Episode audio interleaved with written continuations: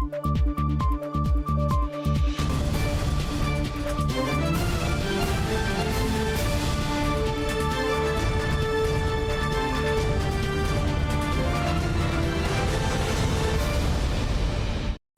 键时刻带您迅速掌握潮流趋势，欢迎您收看《财经趋势四点零》，我是赵廷玉。首先带您看到总统蔡英文呢，本周五出席资安院揭牌典礼，宣告将结合产学界建构自主资讯安全开发的能力，要为全民打造安全、安心跟安稳的数位环境。一，请揭牌。总统蔡英文亲自为国家资通安全研究院揭牌，强调资安就是国安，为推动国家整体的数位转型打下重要基础。而这也是台湾第一个专责资安的行政法人。接下来，治安院将全力的推动前瞻治安科技的研发、应用以及服务，并且致力提升关键资讯系统以及基础设施的防护能力。我们的目标就是要为全民打造一个安全、安心以及安稳的数位环境。为了应应近来多个各自外泄的自然事件，自安院也扮演技术研发和推广角色。首要任务是在 T 弱导入三重验证的零信任机制，预计两年内辅导拥有大量人民各资的 A 级机关。核心概念就是永不信任、持续验证。任何资料的禁用都要进行身份、设备、行为模式的三重验证，来防止资料的窃取和外泄。我们要不断的强化应用管理的机制，打造良好的治安防护力，就是提升我们数位的免疫力。持续广征各界的治安的专业人才，我们会提升自主开发的实力，协同产学研各界来共同努力，建构更灵敏、然后更坚韧的数位防护盾。首任治安研究院院长由前国发会主秘何全德出任。唐峰表示，何全德兼具治安与行政专长，相信能带领治安院提升国家安全的实战力。新唐人亚太电视黄亮简、张永如台湾台北报道。好，印度媒体报道，印度政府呢已经开始禁止跟封锁与中国有关联的两百三十多个应用城市。报道指出，这些应用城市呢涉及大规模诈骗活动，让受害者陷入债务陷阱，甚至造成多起自杀事件。The Ministry of Electronics and Information Technology has started blocking betting and loan apps with alleged links to China. 五号，印度亚洲新闻社援引消息人士报道，印度电子及资讯科技部获得内政部建议，紧急禁止与中国有关系的一百三十八个博弈 APP 以及九十四个贷款 APP。Chinese linked apps are being used to carry out mega scams with gullible people, targeting them. Top sources have told News 18 that these apps, often displaying predatory behavior to trap individuals in massive debt, can also be misused as tools for espionage and propaganda. 印度媒体报道，从2018年到2022年，印度内政部就收到了近8000起投诉。同时，印度官方调查发现，这些 APP 涉嫌盗取大众数据，并发送到位于中国的伺服器。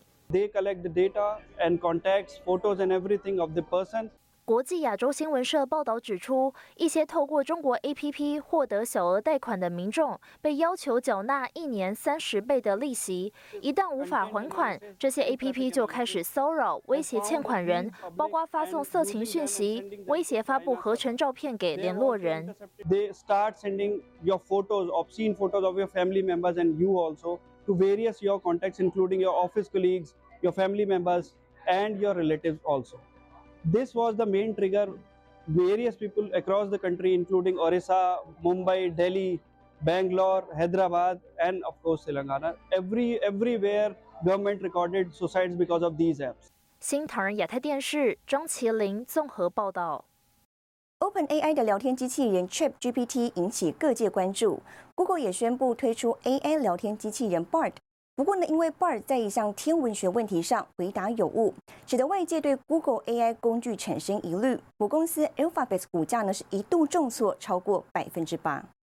在搜索引擎输入问题，马上能给予相对应的答案。Google 推出 AI 聊天机器人 Bard，持续强化 AI 布局。Let's say you're in the market for a new car, one that's a good fit for your family. Bard can help you think through different angles to consider from budget to safety and more, and simplify and make sense of them. 聊天机器人 Bard 在给出韦伯太空望远镜相关答案时，其中一项遭天文学家指出回答有误，使得市场对 Google AI 工具产生疑虑。母公司 Alphabet 周三盘中股价重挫超过百分之八。身为聊天机器人 ChatGPT 母公司 OpenAI 大股东的微软，推出结合 ChatGPT 的搜寻引擎与 Google 的 AI 大战加速升温，各科技巨头动作频频。亚马逊云端运算部门去年十一月宣布与 AI 新创。组组成联盟，微软则加码投资 Open AI，Google 也宣布投资 AI 新创三亿美元，获得百分之十股份。不过，科技巨擘与新创 AI 公司的合作是否会并吞新创的研发能量，成为未来各界关注的方向。新唐人亚太电视持千里赵廷玉整理报道。好，我们接着带您看到这一周的财经趋势短波。公司正准备聘请沙费斯担任首位人资长，让原本也负责人资业务的零售部门主管卸下重担，全力推动零售业务。ARM 本周公布去年第三季亮眼财报，其中合作伙伴采 ARM 架构晶片的出货量达八十亿片，创单季新高，累计总出货量跨过两千五百亿片的新里程碑。金人保集团斥资三百亿，在北投社林科技园区打造的新总部，在本周正式动土，预计二零二六年底完工，可创造七千多个就业机会。电源供应器大厂康舒过年前宣布收购美商 ABB 旗下电源转换事业部门百分之百股权，六号法说会上成为法人关注焦点。董事长许介立预期合并后能借此拿下美国电信市场门票，有助集团转型。新唐人亚太电视整理报道，带您聚焦全球半导体产业动向。印度政府寄出巨额补助奖励半导体发展，预计二零二六年印度半导体市场呢将达到六百四十亿美元。美国商务部长雷蒙多下个月将访问印度，讨论组建美印半导体晶片联盟。美国商务部长雷蒙多八号接受美国 CNBC 专访时表示，他将在三月访问印度，讨论美国与印度在制造半导体晶片领域组成联盟。I'm heading over to India in March. I'll be spending the week there. I'm taking a handful of U.S. CEOs with me. I think there's a lot to like about India right now. 雷蒙多表示，印度人口众多，有许多劳动力，不仅是英语系国家，更是一个民主法治的国家。We're saying to them, look, sign up at the government-to-government level to labor standards, environmental standards, anti-corruption standards, rule of law standards, and in return, it'll unlock U.S. business, U.S. capital, jobs in India. 印度媒体 First Post 报道，目前各国半导体企业都正在投入印度市场。去年九月，台湾红海集团与印度 Vedanta 组成合资企业，将在古吉拉特邦的托莱拉设立晶圆代工厂，预计二零二四年开始运作，预估将投入一百九十五亿美元。You watch, this will be the Silicon Valley of the world. Hundreds of Japanese companies. American companies are coming to support this. In India, this will be tremendous. 报道指出，台积电也正寻求在印度设立晶圆厂，目前正在与不同政府部会商谈，确认在印度设厂的可行性。新唐人亚太电视王冠林、张麒麟综合报道。再来看到台积电携手 Sony 半导体前往日本九州设厂，日媒看好台积电有望将昔日细岛九州的荣景呢再度复活。本周，日本企业六十人访问团来台参加二零二三台日经贸论坛，加深台日半导体合作。中华民国工商协进会和日本九州半导体人才培育联盟共同举办二零二三台日九州经贸论坛，现场超过两百五十位台日产官学界人士与会，日方派出六十人企业团参加，强化双方半导体合作。随着美中科技竞逐，以地缘政治的变化，台日关系已推升到经济安全保障的层次，重要性不可同日而语。九州と台湾は古くから産業や文化、観光などのあらゆる分野において成長を支え合う関係を築いております。昨今の世界情勢を鑑みますと、この関係性をさらに高める必要があると。日本在半导体相关供应链，不管是呃材料商、设备商等等哈，那呃各位可以看得到非常多的研讨会、交流，还有互访。那这个就是表示这个中间有非常多的合作机会。 经济部长王美花会上表示，日本半导体设备材料在全球占有重要地位，台湾优势在于封测、制造和 IC 设计，因而台日之间是非常理想的合作伙伴。而台积电前进九州设厂，也开启九州和台湾各方面深度合作。那过去是把日商带到台湾来，现在是因为台积电，所以我们走到这个日本去哈。那日本它还是有很多的中小型的企业，那中小型企业他们过去也只服务国内，并没有服务到海外地区。那我想，这个透过这一次的彼此的这个整合以后，台湾的企业进到日本，结合日本的人才，然后带到，因为台积电到呃欧洲、美国到这个东南亚。崇越集团董事长郭志辉看好台日半导体合作。他指出，台湾少子化、人才不足问题，透过日本九州人才培育和台湾链接起来，可以产生加成效果。新唐亚太电视林玉堂、曾新敏，台湾台北报道。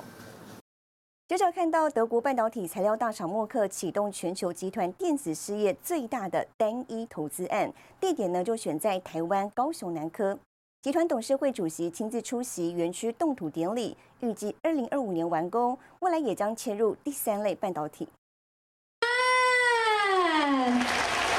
与经济部长王美花一同拿出好彩头。他是德国材料大厂默克集团董事会主席，也是集团家族成员的史丹格哈弗坎。这回他亲自飞来台湾，出席默克高雄半导体科学园区动土典礼。Today we are adding another milestone to this proud record of advancing human progress. This groundbreaking marks the single largest investment of our global electronics business worldwide. 台下贵宾座无虚席，台积电、美光、联电等大厂都派员参加。这是默克三百五十五年历史当中全球电子事业最大的单一投资案。结果跟多个城市竞争之下，最终默克决定将拥有完整产品线的制造中心选择落脚台湾。我其实去 Merck 德国总部，我去了两次。那要不要做今天这个这么大的投资案？啊，其实全球有好几个城市在抢。我问同仁，我问我们的厂商，我问台积电，我说默克把他找来好不好？他说一定要来。默克高雄新厂将占地达十五公顷，引进半导体先进制程中关键的薄膜、图形化，还有特殊记体等技术领域多条产线，预计二零二五年完工。未来也将切入第三类半导体，而投资的最大关键是台湾半导体的重要地位，也是为了服务全球最大晶圆代工厂台积电。We see this opportunity, and particularly in Taiwan, where there's mega fabs being announced. For us, we are building this to support those customers with materials and equipment for the next decade. And this is, again, a start. By the end of the decade, if the market reaches $1 trillion, we are going to need much more materials and many more equipment to support this industry. 就近贴近主要客户，同时降低成本、提高在地生产化策略，是默克的既定方向。尽管美中冲突未解，两岸紧张局势升温。不过，两岸南受访透露，强调这次的典礼是强而有力的讯号，对在台湾的投资计划深具信心。新唐人的电视李俊荣、胡宗汉、沈维彤，台湾高雄报道。联发科高通今日对全球手机市场后市呢提出看法，现在整个手机供应链从上到下对二零二三年的信心都不足。更详细的新闻内容，休息一下，马上回来。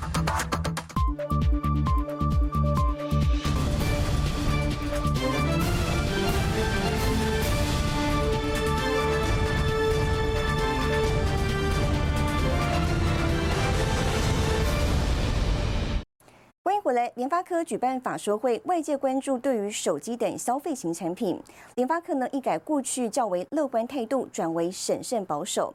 外界分析，联发科将着眼五 G 渗透率快速成长的东南亚跟印度等新兴市场，也投入非手机业务，力拼维持营运高成长。采用台积电二代四纳米技术，具备高性能、低功耗表现。台厂锁定五 G 高阶手机晶片市场，不过不可讳言，智慧型手机市场市况不明。一向乐观的联发科对二零二三全年展望不得不审慎保守。In a year such as 2023, where consumer demand is expected to be weak, our smart edge platform business are not immune to broader Uh, macro impact.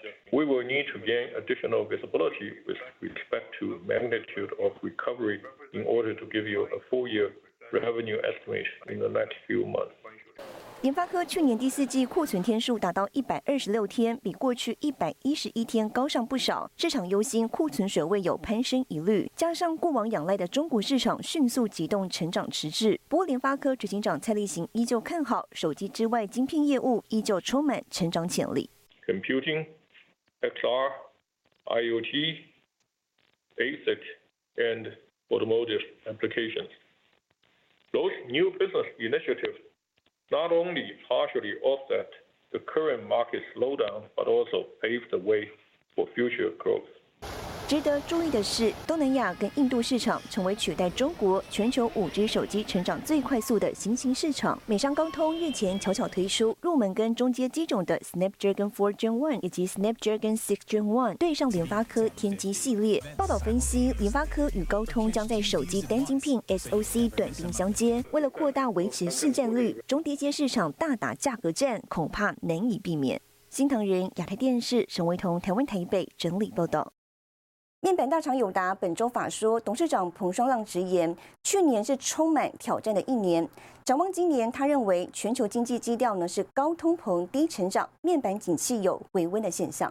二三年看起来有逐渐的回温的现象，期待就是今年能够回到季节性的循环。受惠疫情红利，友达二零二一年营收获利创新高。随着红利消失，二零二二年大幅亏损两百一十一点零一亿元，每股亏损二点三九元，是近十年新低。董事长彭双浪直言，二零二二是非常挑战的一年。展望二零二三，彭双浪这么看：呃，大部分的预测，呃，机构啊都是讲。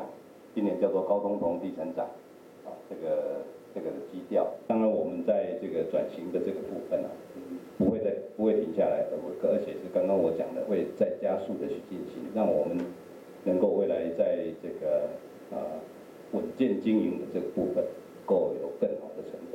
面板市场现况：大尺寸面板报价出炉，在面板厂严控产能利用率的情况下，电视面板价格持平，五十五寸面板均价八十三美元，六十五寸面板均价一百一十美元。IT 面板则是需求疲弱，价格跌升，预估今年第一季有望止跌。长线来看，我们会觉得 I IT 尤其是 notebook 应该还是会是比疫情前成长。哦，那现在的问题的确是看库存。去化的情况，大概估计在今年下半年应该会回到一个比较正常的呃季节性的一个呃一个发展。不是纯面板的这一块的业务，已经占了超过我们十个百分点的这个营收。两三年之内，我们希望能够达到二十 percent 以上的这个营收。摆脱面板景气循环，友达加大力度在双轴转型，提高非纯面板比例。在扩厂方面，因应客户需求，友达首度在东南亚设厂，地点选在越南，以显示器等 IT 产品为主，将分阶段投资规划约新台币十亿元。今年内就会开始进入呃设厂的动作，那在明年上半年啊第一季就希望能够进入。啊，量产主要是跟整体客户还有产业的一个呃需求的变化。跟脉动。好，那这一次的越南也是因应客户明确的一个要求跟希望，所以我们就。尽快落实。科夫人表示，越南子公司和美国设厂没有关联，北美设厂还在规划中。至于台中后里厂，目前没有新建计划。同一天，友达也宣布规划在十亿元额度内参与设立能源合资公司，以投资国内再生能源。新唐亚太电视王冠玲、李晶晶，台湾台北报道。接下来带你浏览这一周的重要财经数据。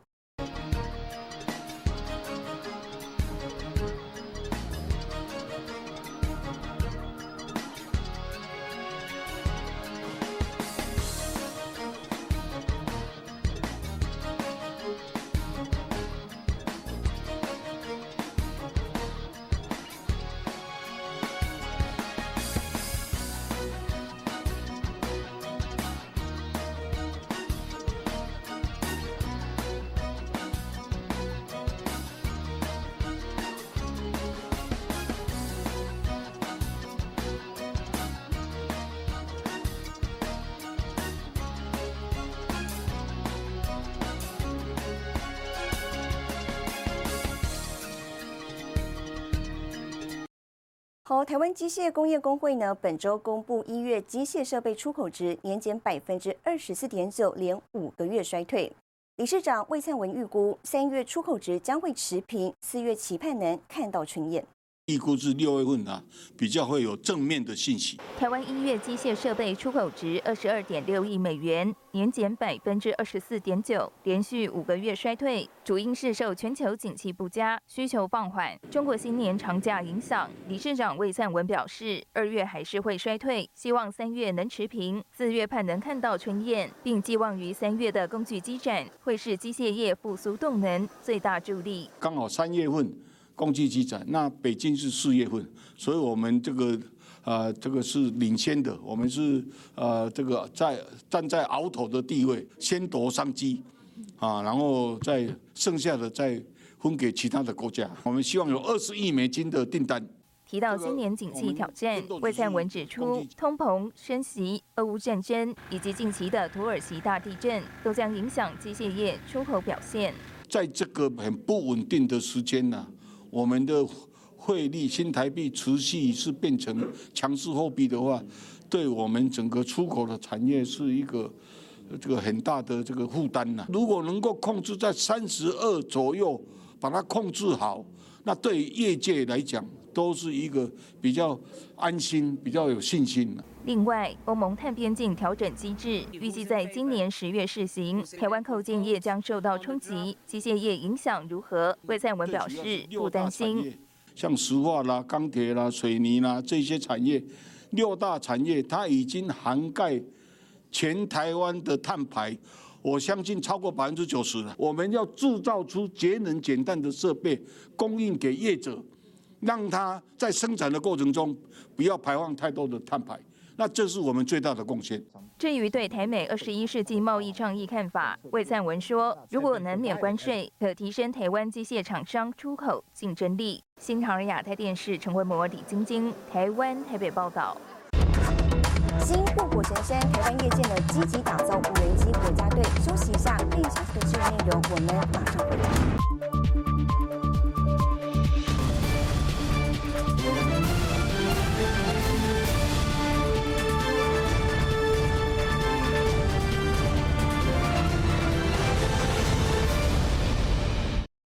回来。台湾持续强化国防自主能力，无人机是六大核心战略产业之一。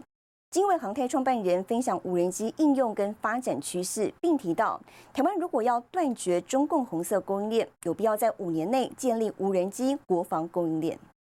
比如说自杀型的攻击无人机，在军事上它称为叫做游弹的游荡的弹药，完全改变了过去我们对武器的想法。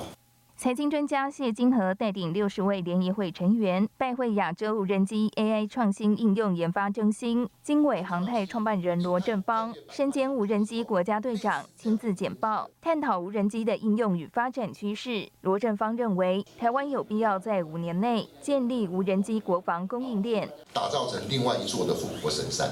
这不但是我们目前六大核心战略产业的主体，更重要是印太战略板块重组之后。类似这样的无人机的产业不会再用中共的红色供应链，所以台湾未来能够抢进捷径跟信赖的供应链，会是台湾无人机发展上面的对一个全球化的一个重大的一个契机。e m e r o n 现在在发展那个那个 cargo 那个就是运送货物的无人机啊，它载重已经可以到八百公斤了。那个八百公斤，大家可以稍微想象一下，以后那个天空啊，那都是用无人机在载送货物了。未来的不管在军事用途，在商业商业用途，都会变国家非常重要的战略产业。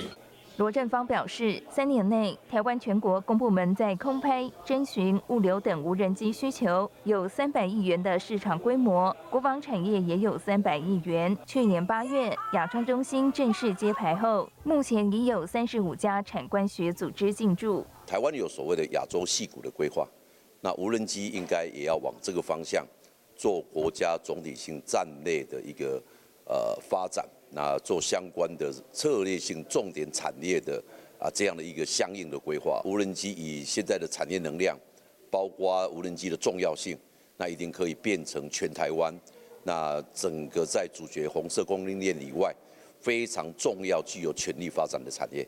汪章良指出，亚川中心规划进行物流、数据、空域检测，未来无人机生产制造基地的明雄航太园区预定二零二五年底成型。新唐亚太电视林家伟、李晶晶，台湾嘉义报道。带您看到下周有哪些重要的财经活动。十四号，日本欧元区公布 GDP；二月十四号，美国公布消费者物价指数；二月十四号，万宏法说会；二月十六号，台北国际烘焙展。